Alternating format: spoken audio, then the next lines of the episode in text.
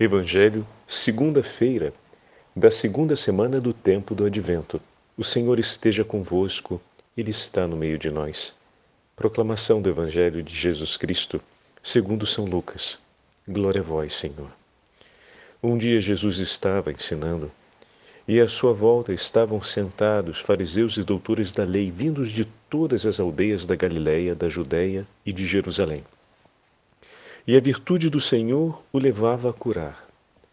Uns homens traziam um paralítico num leito e procuravam fazê-lo entrar para apresentá-lo, mas não achando por onde introduzi-lo, devido à multidão, subiram ao telhado e por entre as telhas o desceram com o leito no meio da assembleia diante de Jesus.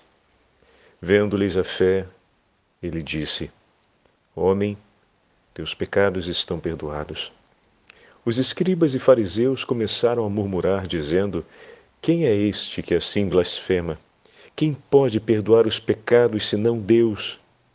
Conhecendo-lhes os pensamentos, Jesus respondeu, dizendo: Por que murmurais em vossos corações? O que é mais fácil dizer? Teus pecados estão perdoados ou dizer: Levanta-te e anda? Pois para que saibais que o Filho do Homem tem na terra o poder de perdoar os pecados, disse ao paralítico: Eu te digo, levanta-te, pega o leito e vai para casa. Imediatamente diante deles, ele se levantou, tomou o leito e foi para casa, louvando a Deus. Todos ficaram fora de si, glorificavam a Deus e, cheios de temor, diziam: Hoje vimos coisas maravilhosas. Palavra da salvação. Glória a vós, Senhor. Segunda-feira da segunda semana do tempo do Advento, em nome do Pai, do Filho e do Espírito Santo. Amém. Queridos irmãos e irmãs, a Santa Liturgia nos leva para o quinto capítulo do Evangelho de São Lucas e nos faz entrar na casa onde Jesus se encontra, ensinando a multidão que ocupa todos os espaços. Dentro da casa, tem muitos fariseus e escribas que acompanham, vindos de todas as partes, inclusive de Jerusalém, que acompanham os ensinamentos do Senhor. Hoje, na liturgia das horas, São João da Cruz na, é citado num trecho do seu tratado A Subida do Monte Carmelo. E nesse trecho que aparece hoje na liturgia das horas, São João da Cruz faz um comentário muito significativo, dizendo que o Pai havia entregue tudo, toda a sua palavra, tudo que Deus tinha a revelar aos homens, foi plenamente revelado em Cristo Jesus. O que significa dizer que a palavra última e total do Pai se encontra em Cristo Jesus. E na cena do Evangelho de hoje, vemos o Senhor que ensina vemos o Senhor que faz, ou seja, o anúncio da palavra da salvação. Vemos o Senhor que comunica a boa nova do Evangelho e dá a conhecer os segredos do amor do coração do Pai. Como assim, Padre Fábio? O quanto Deus anseia por curar os homens da ferida de morte que é o pecado. Praticamente o Evangelho de hoje se destina nessa, se orienta nesse fim.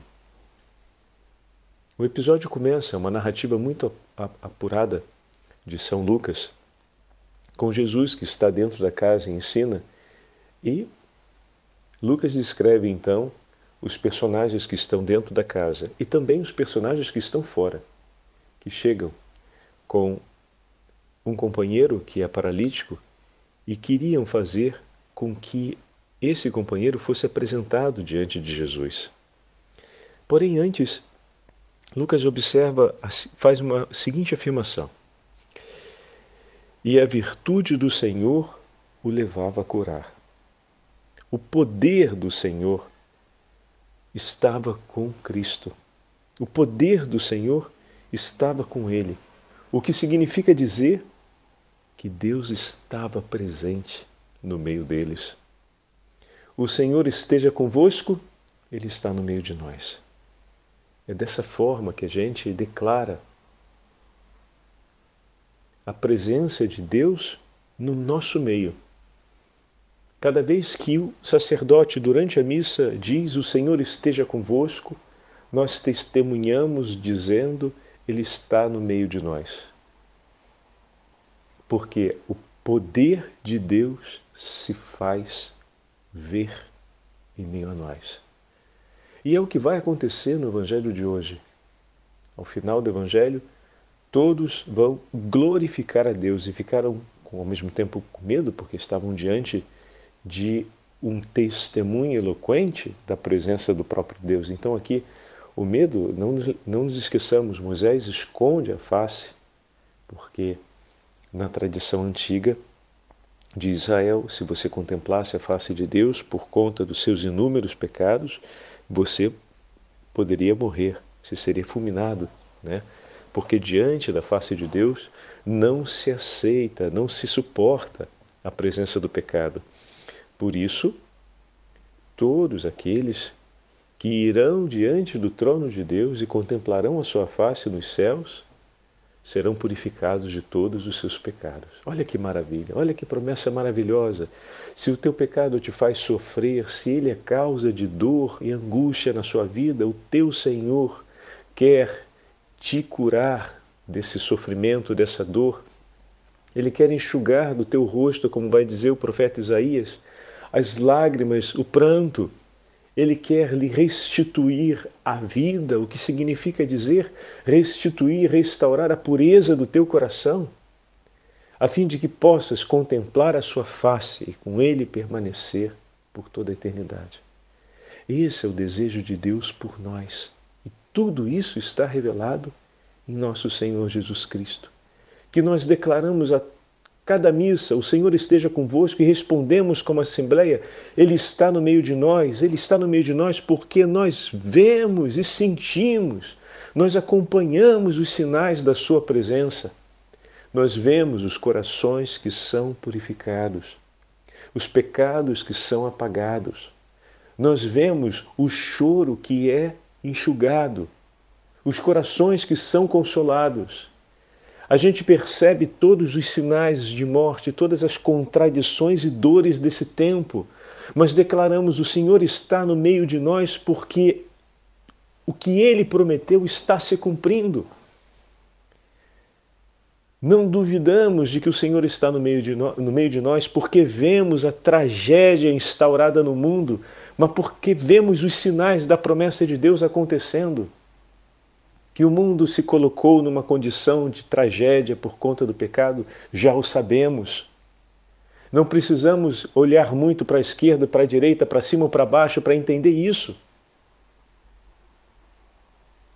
Porém, é preciso que os nossos olhos se abram e que a gente consiga perceber os sinais da presença de Deus no meio de nós, ou seja, que as suas promessas se cumprem não apenas à nossa volta, mas de maneira especial na nossa vida. O Senhor está mesmo no meio de nós. Pois Ele enxugou as lágrimas do meu pranto. Ele, mais uma vez, na preparação desse advento, ergueu o seu braço e me concedeu o seu perdão. Mais uma vez eu supliquei o seu socorro e fui ouvido, e na dor o meu Senhor não me abandonou. Quando lhe pedi, mostrai, Senhor, a força de seu braço contra os inimigos que me assaltam, que me oprimem, que desejam a minha morte, que colocaram laços para minha queda. São as forças infernais a que me refiro. O Senhor veio ao meu encontro e me salvou. E eles mesmos terminaram caindo nos laços que contra mim prepararam. Vendo esses sinais, podemos dizer: o Senhor está no meio de nós. Naquele momento em que a multidão ouvia as palavras de Jesus, o coração deles, obviamente, vibrava com o ensinamento que o Senhor fazia, pois nenhuma palavra sai da boca de Deus que não seja para a santificação do coração do homem. Agora, como bem sabemos, e como nos recorda o profeta Isaías, essa palavra pode ser doce na boca, mas amarga depois no estômago. Doce porque nos consola, amarga porque nos purifica. E naquele momento, então, aparecem esses amigos trazendo um outro amigo que estava paralítico. E eles queriam apresentá-lo diante de Jesus. Não se contentavam em trazer uma intenção até o Senhor, mas queriam colocá-la aos pés de Jesus. E naquele momento, olha que bonito, eles abrem o teto, baixam um paralítico, como conhecemos bem, deve ter sido uma cena extraordinária essa, mas nós dizemos: o Senhor esteja convosco, Ele está no meio de nós e poderíamos completar ainda, e nós estamos diante dele. Ele está no meio de nós e nós estamos diante dele, e nós estamos aos pés dele. Porque naquela assembleia reunida dentro da casa, alguns não tinham o seu coração unido ao coração do Senhor. Mesmo tendo grande formação e instrução sobre os ensinamentos de Deus, ali estavam, mas não dispostos a uma comunhão verdadeira com o Senhor. Estavam com a competência suficientemente pronta para reconhecer o que vinha de Deus, mas não estavam com amor em seu coração suficientemente forte para se unir a esse Deus. Olha que importante isso. O que significa dizer que uma pessoa pode entender muito e conhecer muito a, a respeito de Deus, mas não por isso aderir muito ao plano de Deus ou aderir totalmente ao plano de Deus. Então é importante que o Senhor reconhecer que o Senhor está no meio de nós, mas que esse reconhecimento se dê com os nossos joelhos por terra, numa atitude de quem admite que eu estou aos pés dele, que está aos pés dele. Ontem falávamos da conversão no Evangelho e dizíamos que a conversão supõe dois movimentos. Aquele movimento, que é o primeiro movimento da mudança de uma consciência, da mudança da mentalidade, e o segundo movimento comportamental, de uma atitude. Né? Então a conversão é marcada por esses dois movimentos. O movimento da mente, que é a mudança de mentalidade, e a mudança de comportamento. Né? Onde eu agora vou viver a partir daquilo que, que creio. Então, declarar o Senhor está no meio de nós, para que essa declaração, vamos colocar assim, seja perfeita, é preciso que nós a declaremos de joelhos aos pés do Senhor. E nós estamos aos seus pés. Ele está no meio de nós e nós estamos aos seus pés.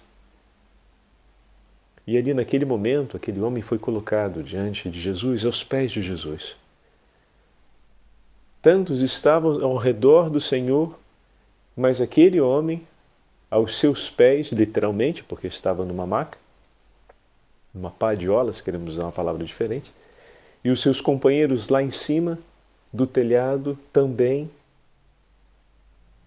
aos pés do Senhor, pois haviam entregado a Jesus, haviam entregue a Jesus a intenção do coração deles, o desejo de ver o Senhor realizar algo em favor do sofrimento daquele amigo, enxugar as suas lágrimas de dor. E naquele momento o Senhor então realiza a declaração do perdão dos pecados, porque essa é a necessidade maior. Um homem pode viver sem as suas pernas com boa funcionalidade, mas um homem não pode viver acorrentado pelos seus pecados. Mas como assim, Padre Fábio? não falamos só da vida desse tempo, mas da vida eterna. A vida nesse tempo pode ser muito difícil para quem não tem a habilidade das pernas por conta de uma paralisia. E pode parecer muito fácil para quem, não tendo paralisia, tem uma alma completamente acorrentada pelo pecado. Mas uma coisa é certa: se esse é o sofrimento de cada um desses personagens que eu estou dando no exemplo, quando esse tempo de peregrinação terminar, será impossível para o segundo caminhar na vida que lhe espera, na vida eterna, segundo a graça de Deus, e para o outro será mais fácil. Por quê? Porque aquele que é correntado pelo pecado terminar a sua vida, viverá a eternidade no lugar onde no lugar que foi preparado para Satanás e seus demônios. Enquanto aquele que nessa vida, vivendo sem permanecer acorrentado pelo pecado, em meio às dores que sejam desse tempo, perseverar até o fim e permanecer em Deus, com, em toda a eternidade que o espera, estará junto ao trono da graça do Senhor e perseverará na, na eternidade, na vida, e não no lugar preparado para Satanás e os demônios. Então é importante termos isso claro, né? que naquele momento a preocupação era uma preocupação lícita pelo bem daquele amigo que estava em sofrimento por uma paralisia. Porém, a preocupação do Senhor vai além das necessidades temporais nossas vai ao encontro das necessidades últimas da nossa vida, que nem sempre temos olhos para estas, mas Deus não as deixa passar desapercebida. Pois o Senhor veio exatamente para isso, para nos salvar da morte eterna. Para nos acompanhar e nos consolar na dureza e nos desafios desse tempo, nos sofrimentos dessa vida presente mas ele veio sobretudo para nos salvar, a fim de que a vida eterna a qual estamos chamados não seja perdida jamais. Jamais. E aqui vem o belíssimo diálogo, onde vemos a limitação daqueles corações em aceitar o que o Senhor realiza, em reconhecer em Cristo o Filho de Deus. Mas ao mesmo tempo, Lucas coloca para a gente, porque ele está escrevendo para aqueles que vêm da cultura é, grega, de maneira muito clara e evidente que nisso se reconhecia Deus, o poder de perdoar os pecados. E ao mesmo tempo se reconhecia também Deus no poder de curar uma doença que era praticamente impossível aos homens daquele tempo propor um tipo de cura. Então, para que não houvessem dúvidas, o Senhor realiza os dois milagres.